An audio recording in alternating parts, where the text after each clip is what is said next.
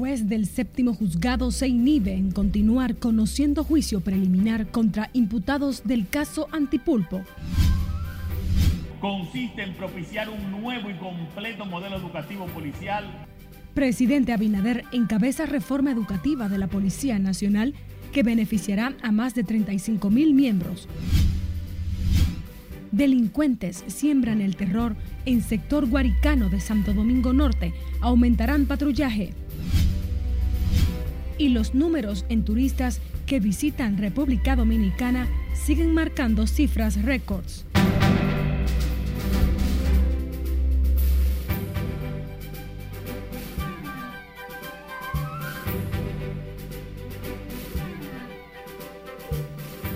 Muy buenas tardes, qué bueno que están con nosotros en esta primera emisión de Noticias RNN. María Cristina Rodríguez les informará. Un honor junto al equipo. Iniciamos la actualidad informativa con el presidente de la República, Luis Abinader, quien encabezó este lunes el lanzamiento de la estrategia para la reforma educativa de la Policía Nacional en la que unos 35 mil agentes serán capacitados en sus diferentes jerarquías mediante cursos impartidos por profesionales en las distintas universidades del país. Tenemos en directo a nuestra compañera Lauri Lamar para ampliarnos esta información. Muy buenas tardes, Lauri, conectamos contigo.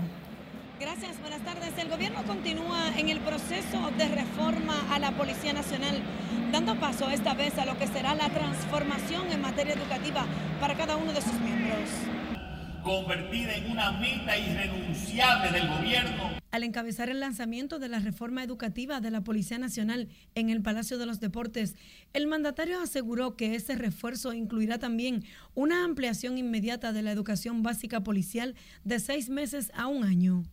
Consiste en propiciar un nuevo y completo modelo educativo policial en un plazo de seis años, pero mientras tanto, en lo inmediato, vamos a introducir mejoras académicas, tanto en el corto plazo que incrementen la calidad del desempeño policial y el clima de seguridad ciudadana. Que la inversión en educación sea el factor principal al momento de tratar de cambiar una institución como es la Policía Nacional al hacer un reencuentro de los beneficios que hasta ahora se les ha otorgado a los miembros de la institución del orden. El ministro de Interior y Policía, Jesús Vázquez, aseguró que con esto buscan entregar a la sociedad policías confiables que garanticen la seguridad y tranquilidad a la población. Necesitamos cada año una gran cantidad de aspirantes a la Policía Nacional para atender las necesidades crecientes de comunidades y sectores. Pero no vale la pena seguir enviando al servicio policial policías con insuficiente formación. Abinader dijo además que trabajan para la implementación de un bachillerato técnico en seguridad ciudadana para facilitar la selección temprana de candidatos y candidatas con perfil idóneo para ingresar al sistema educativo policial en todo el país. 1.400 cursos en año y medio es lo que tenemos previsto dar abarcando a las 34.000 personas que componen el Cuerpo Nacional de Policía. Una implicación, una implicación de centenares de personas y un esfuerzo nacional en el evento se anunció además sobre la dignificación de la calidad de vida de los miembros de la policía, con aumentos de salarios, transporte gratis en el metro y el teleférico de Santo Domingo, así como en las unidades de la ONSA. ¿Juran ustedes cumplir con los objetivos de reformar por vía de la educación a la Policía Nacional. En el acto, el presidente Abinader recibió la estrategia de reforma y juramentó a la Comisión para la Reconstrucción del Sistema Educativo de la Policía Nacional, el Comité Académico del Instituto Policial de Educación y la Junta Directiva. El ministro de Interior y Policía insistió en que solo con la unión de los distintos sectores de la vida nacional, este proceso de reforma policial será exitoso. De mi parte es todo retorno al estudio. Gracias, Lauri y Lamar, por informarnos en directo. Tenemos más de esta institución del orden. La Policía Nacional logró la captura del presunto asesino Eddie Frías, el joven que apareció muerto con un puñal en el corazón el pasado 24 de julio. El señalado por asesinato corresponde al nombre de Joan Manuel Santana, alias Peligro, de 21 años, residente en el sector Buenos Aires del Ingenio Porvenir de San Pedro de Macorís. Alias Peligro confesó que dio muerte a Eddie al reclamarle 5 mil pesos que éste le había ofrecido por unas citas realizadas a través de la aplicación Grant. Y los asaltos en el sector Los Guaricanos mantienen atemorizados a los residentes de esa comunidad en Santo Domingo Norte, donde muchos ciudadanos temen salir a las calles para evitar ser víctimas de desaprensivos, por lo que las autoridades aumentarán el patrullaje. Scarlett Guichardo, nuestra periodista, está en directo con más información. Muy buenas tardes, Scarlett.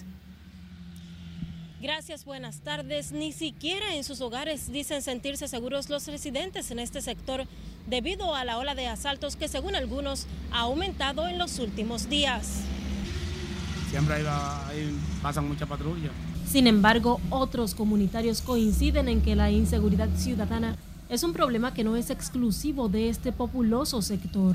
Hoy aquí nada más, no en todas partes, mi amor, de que tú oyes la noticia, tú ves en diferentes sectores, en diferentes barrios populares que se, se ve la delincuencia que está azotando en motores, en carros, en como quiera, a pie te atracan. No solamente aquí en Guaricano, eso en todas las partes, mi amor.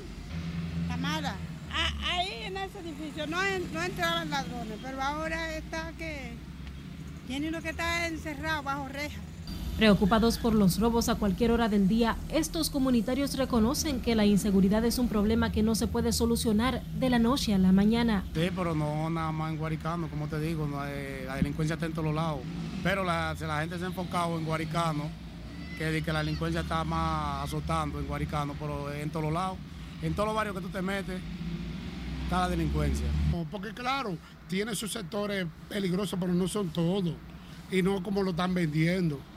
Incluso Guaricano es de gente de labor, de, labor, gente trabajadora, tanto mujeres como hombres. Algunos incluso dicen no percibir el aumento de las acciones de los desaprensivos, aunque son conscientes de que son necesarios métodos que puedan mejorar la seguridad de la comunidad. Eh, nada más había uno que era más, más, pero ya lo agarran.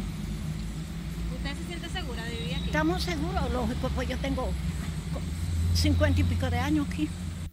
El caso más reciente lo vivió en esta barriada una pareja de esposos que despertó el fin de semana con cuatro pistolas apuntando sus caras. No es fácil para una madre ver su único hijo, su varón, su hijo que Dios le dio, todo ensangrentado, porque unos eh, antisociales, delincuentes, quieran abusar de una persona trabajadora.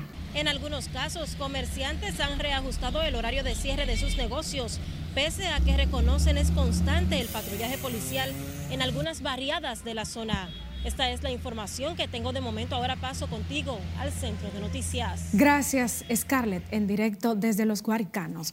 Y luego del incidente en uno de los vagones de la línea 1 del metro de Santo Domingo, que dejó una persona herida, usuarios de ese medio de transporte piden a las autoridades fortalecer los mecanismos de seguridad para evitar que personas en estado de embriaguez atenten contra la salud física y emocional de niños, jóvenes y adultos que utilicen este medio de transporte.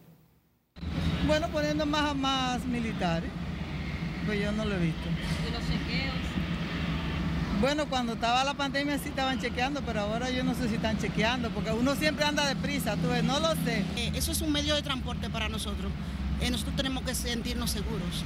El por cual yo creo es que hay que mejorar también la, calidad de, la seguridad, de chequear que nosotros, lo que eh, día a día nos, subimos al metro, podemos correr peligro.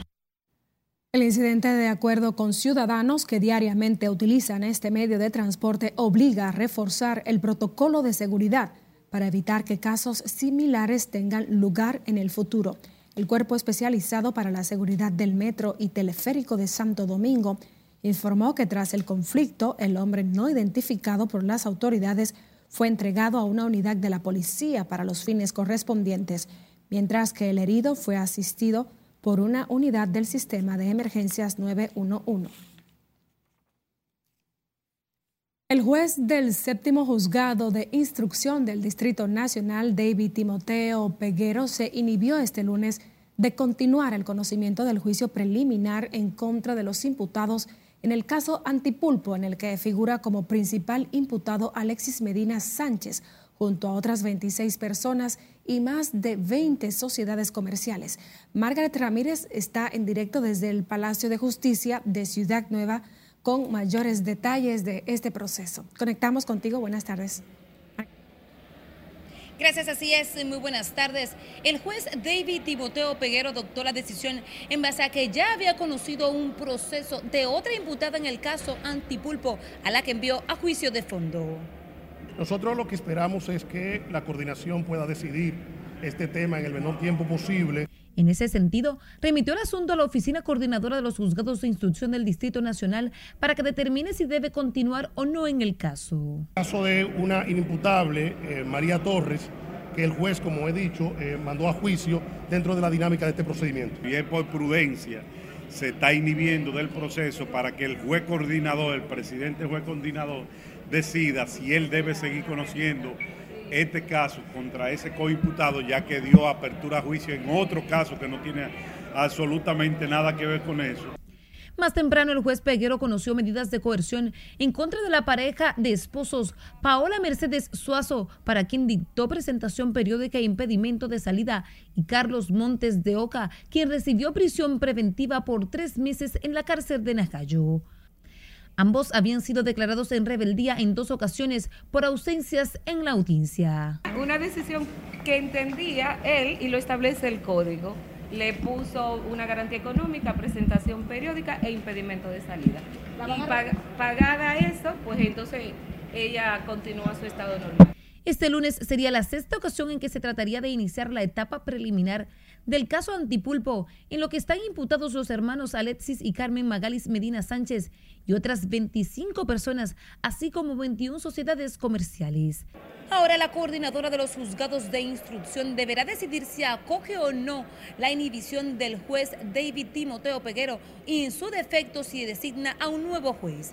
Es todo lo que tengo por el momento de retorno contigo al estudio. Gracias, Margaret Ramírez, desde el Palacio de Justicia de Ciudad Nueva. Y será este martes cuando el juzgado de atención permanente del Distrito Nacional conozca la solicitud de medida de coerción en contra de la mujer que la semana pasada estranguló a su hija de nueve años mientras supuestamente sufría una crisis mental en su residencia ubicada en el sector Villa Francisca. Previo al conocimiento de la coerción contra Diana Ascensión Ramírez, el tribunal espera una evaluación psiquiátrica cuyos resultados serán presentados mañana en la audiencia. El órgano acusador solicitó que se le imponga prisión preventiva tras acusarla de homicidio en perjuicio de su hija de nueve años. Mientras tanto, Ascensión Ramírez permanece recluida en la cárcel preventiva del Palacio de Justicia de Ciudad Nueva. A propósito, la primera dama de la República, Raquel Arbaje, lamentó hoy la muerte de esa menor de nueve años a manos de su madre, una mujer que supuestamente padece de problemas mentales, en un hecho registrado en el sector Villa Francisca de esta capital. La también presidenta del Gabinete de la Niñez dijo que desde el gobierno trabajan para fomentar la salud mental y así garantizar el bienestar de las familias dominicanas. Nuestra población no conoce, nos falta promocionar más todos los servicios. Esta madre, yo lamento esta, situación que pasó desapercibida, pero eso es algo que ya corre con las autoridades. Por otro lado, la primera dama de la República dijo que la designación de la nueva directora del CONANI está ahora en manos del presidente, que deberá ser un defensor de los derechos de la niñez del país. Nos vamos a comerciales, pero al volver, el Robert Reed inicia reconstrucción de su área de emergencias.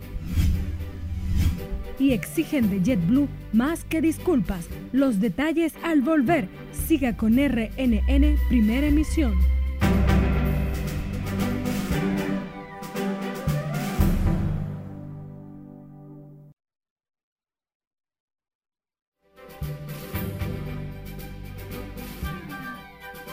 El presidente de Estados Unidos, Joe Biden, quien volvió a dar positivo al COVID, no cesa en sus labores como mandatario y hoy se dirigió a Rusia sobre el tratado nuclear actual.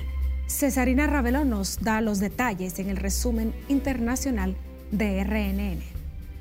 Joe Biden manifestó este lunes sobre su disposición a comenzar a negociar de inmediato con Putin un nuevo tratado que sustituya el pacto entre ambos países que limita el número de armas nucleares y que expiraría en 2026. Biden hizo este ofrecimiento en un comunicado con motivo de la celebración de la Conferencia de las Naciones Unidas sobre no proliferación nuclear en Nueva York, donde Estados Unidos estará representado por el secretario de Estado Anthony Blinken. La ciudad de Nueva York continúa en estado de emergencia por ser el epicentro del brote de la viruela del mono, donde aproximadamente 150 mil neoyorquinos pueden estar actualmente en riesgo de exposición del virus. Las autoridades sanitarias de Perú informaron que los casos de la viruela del mono se elevaron a 305 en el país, siendo el segundo en América con más contagios reportados de esta enfermedad. Las condiciones meteorológicas extremas continúan en buena parte de España, con alertas por altas temperaturas vigentes para este lunes en 13 comunidades autónomas, pudiéndose alcanzar en algunos puntos los 42 grados, mientras no se espera que la temperatura baje de los 39 grados a lo largo de toda la jornada. Por todo ello, rige en la zona la alerta naranja.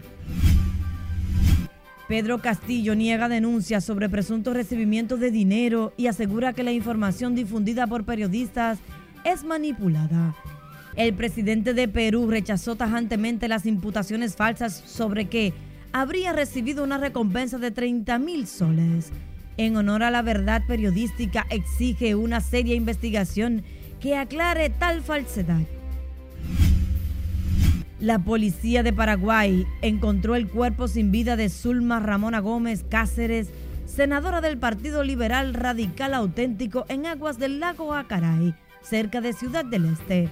La autopsia al cuerpo de la senadora inició luego de que ya fue embalsamado, situación que dificultó la inspección forense. En las internacionales, Cesarina Ravelo, RNN. Más noticias locales. Los directores generales del Instituto Dominicano de Aviación Civil, Héctor Porcela, y del Departamento Aeroportuario, Víctor Pichardo, aseguran que no basta con una disculpa. La línea aérea JetBlue debe buscar mecanismos para mejorar el servicio y el trato a los pasajeros dominicanos. Nelson Mateo nos dice por qué. Bueno, hay, hay que buscar mecanismos de presión para que sigan mejorando los servicios. El sector aeronáutico dominicano está consciente de que el trato que JetBlue dispensa a los pasajeros nacionales no es el mejor. Es una realidad que está ocurriendo a nivel mundial y tenemos que, tomar esto en cuenta porque ha, habido una situación en cuanto a la aviación civil a nivel mundial. Ha habido un gran repunte, ha habido una gran apertura y la verdad que las líneas aéreas no estaban preparadas para esta recuperación tan grande y tan pujante que ha venido teniendo la aviación a nivel mundial.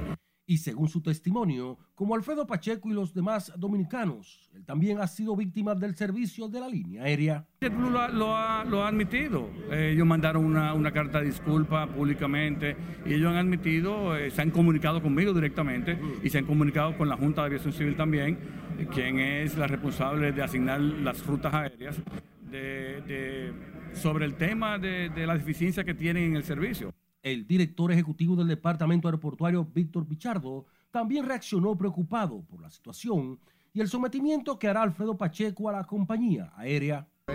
Mira, eh, nosotros creemos que es oportuno establecer un diálogo con la aerolínea porque ya a través de la Junta de Aviación Civil se han buscado y se están buscando los mecanismos para trabajar y solucionar la problemática que ha existido con los pasajeros dominicanos. Yo no voy a hablar de eso.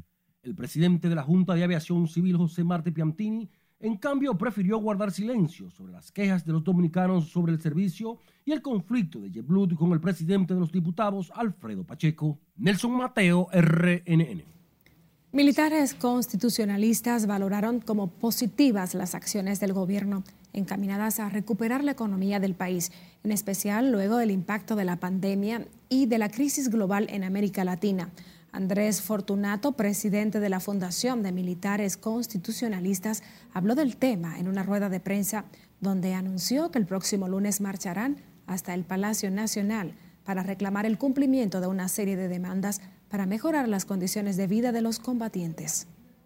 Ha sido capaz de mantener la estabilidad macroeconómica porque ha sido capaz de hacerle frente a la gran pandemia que hubo del COVID, porque a pesar de tener un partido con ciertos sectores divididos, se ha mantenido trabajando de manera permanente, por su preocupación en cuanto a la situación del pueblo dominicano.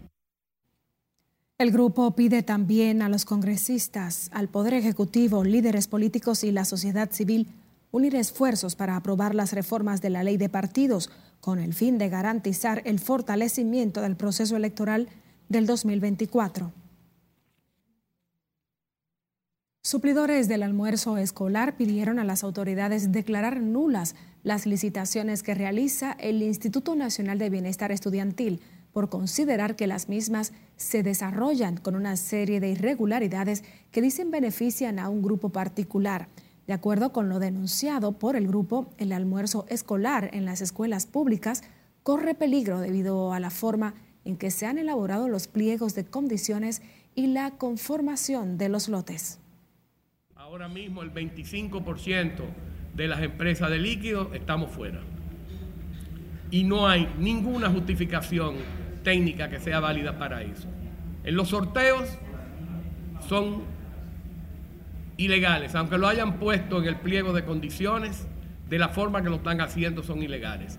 Nueva vez, estamos recurriendo al presidente de la República, Luis Abinader Corona, para que intervenga para que sean declaradas desiertas las licitaciones que realiza el INAVIE, ya que las mismas están plagadas de irregularidades y errores que solo benefician a unos cuantos. Los suplidores del desayuno escolar aseguran que unas 35 licitaciones del INAVIE benefician a empresarios políticos y dueños de MIPIMES, lo que pone en peligro el suministro de alimentos en los centros educativos.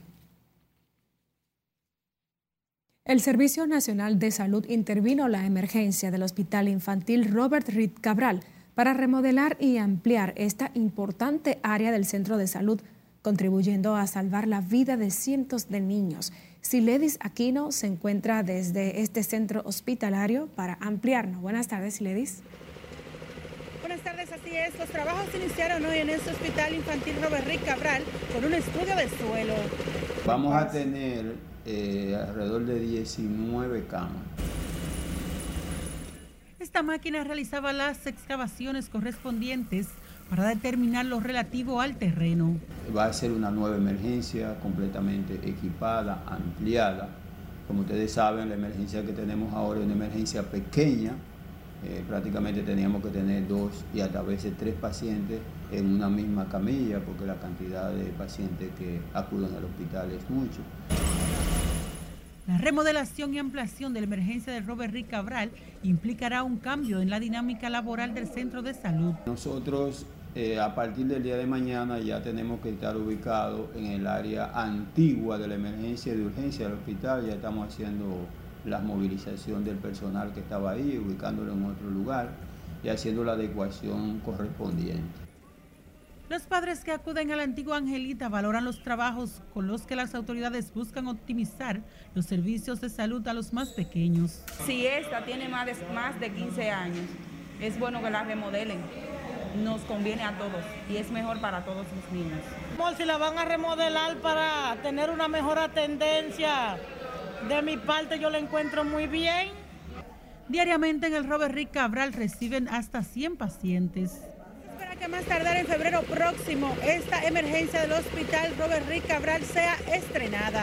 Por el momento son los detalles que les tengo. a retorno con ustedes al set de noticias. Gracias, Siledis Aquino. Nosotros le invitamos a usted a ampliar esta y otras informaciones a través de nuestra página web noticiasrnn.com.do. También puede seguirnos por nuestras redes sociales, escuchar nuestras emisiones de noticias por audio y por supuesto enviarnos sus denuncias e imágenes a través de nuestro contacto en WhatsApp. Volvemos en breve.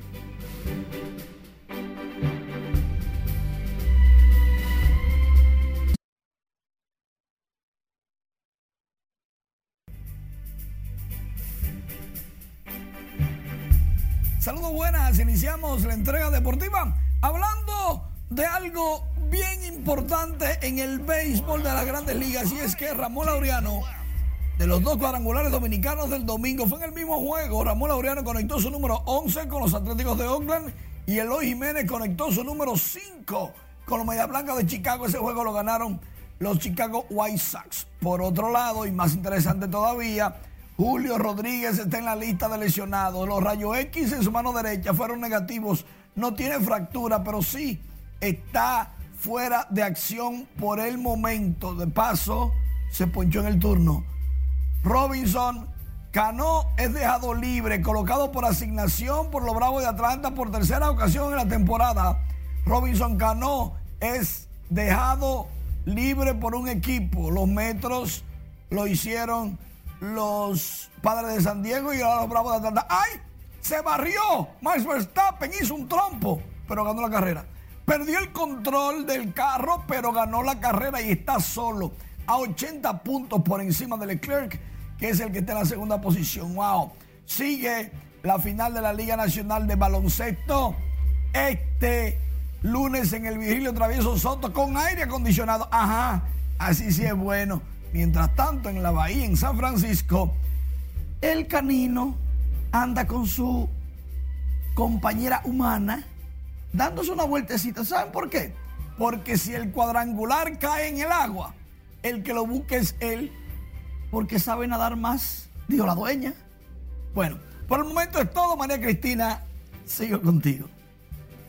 Gracias, Manuel, por tu reporte. Seguimos nosotros aquí con otras informaciones de interés. El gobierno y organismos internacionales presentaron este lunes una campaña para promover la lactancia materna en el país, con el objetivo de educar y sensibilizar sobre la importancia de este método en el desarrollo integral de los niños y niñas.